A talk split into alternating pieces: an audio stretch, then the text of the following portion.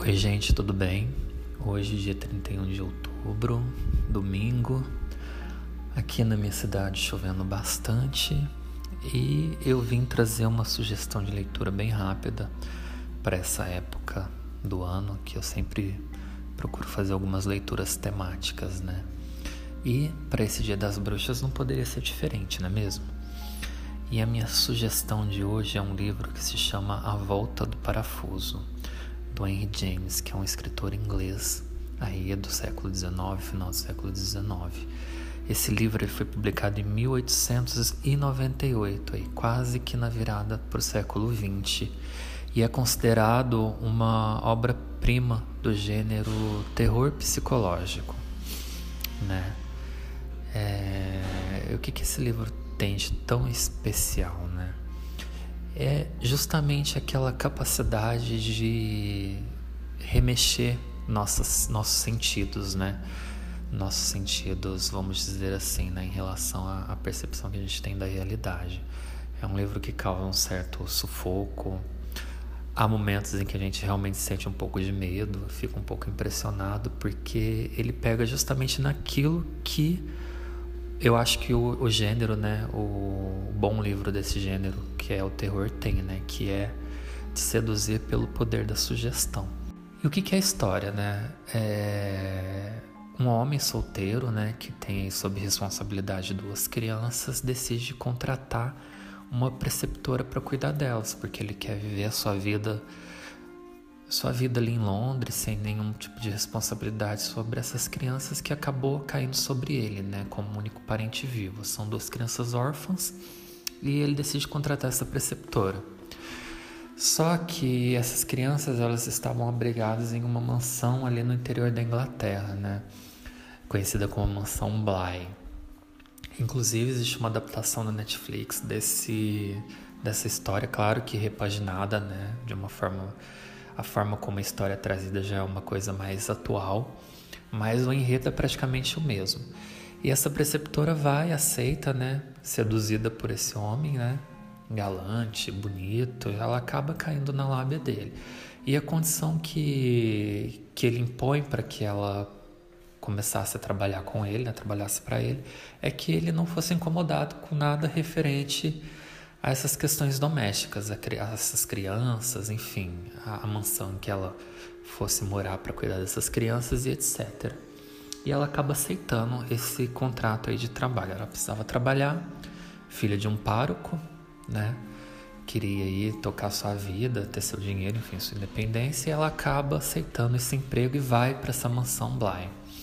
Lá ela conhece as crianças, né? Muito encantadoras né? A menina Flora e o menino Miles, né? Extremamente inteligentes, extremamente educados, cultos, né?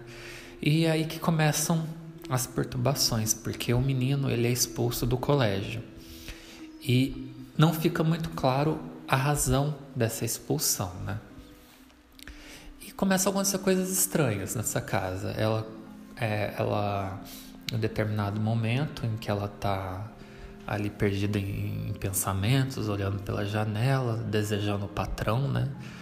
Ela vê uma aparição de um homem muito bonito, né? Vestido com roupas muito, muito finas, né?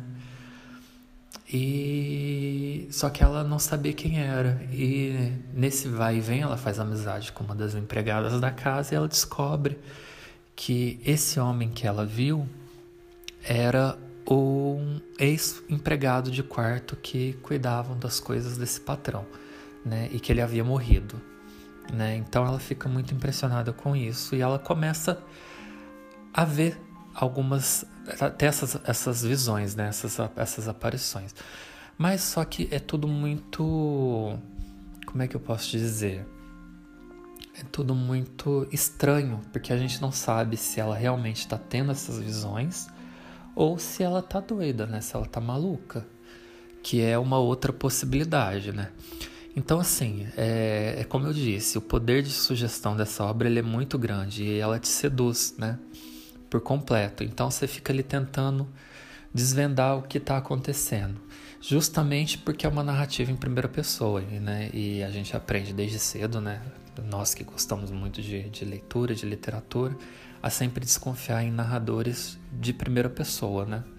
E ela que escreve essa história, ela, ela escreve todos esses acontecimentos, deixa registrado para que alguém pudesse ter contato com isso mais tarde, né? Porque é, eles queriam que as pessoas soubessem o que tinha acontecido ali naquela mansão.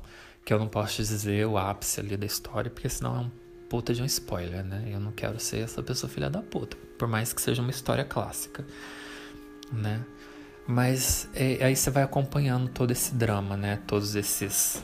Como é que eu posso dizer? Todo esse desenrolar dessa história que a gente não sabe se é uma história real, se a, a preceptora tá inventando, se ela tá maluca, porque ela começa, ela fica muito cismada com a ideia de as crianças terem contato com essas aparições e também terem visto essas aparições. Mas em alguns momentos, é, ela mesma diz que eles parecem não ver essas, essas, né, esses fantasmas, essas assombrações.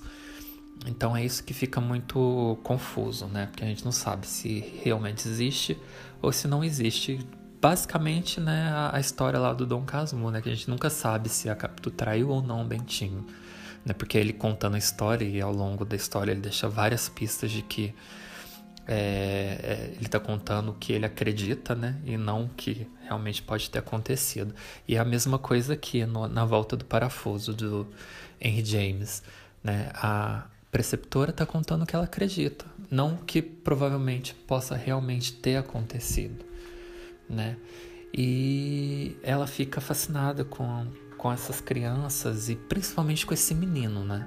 E aí que começa novamente o poder da sugestão. A gente não sabe se essa preceptora ela tá tendo algum tipo de interesse ali pela criança que foge né a questão de simplesmente aluno e professora se é alguma coisa a mais ou se realmente ela tá obcecada com a ideia de que essas assombrações existem, essas crianças têm contato com essas assombrações e, no entanto, elas não revelam a verdade. Então, ela quer muito que isso seja esclarecido, né? Ela quer proteger as crianças, mas né, fica aí essa questão, será que realmente essas crianças precisam ser protegidas, né?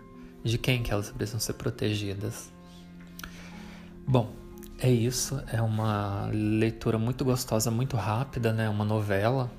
É, se você sentar aí com, com fôlego, é uma leitura de, um, de uma sentada mesmo, porque é muito rápida, muito gostosa de ser lida, porque você fica ali fascinado com tudo que ela está contando.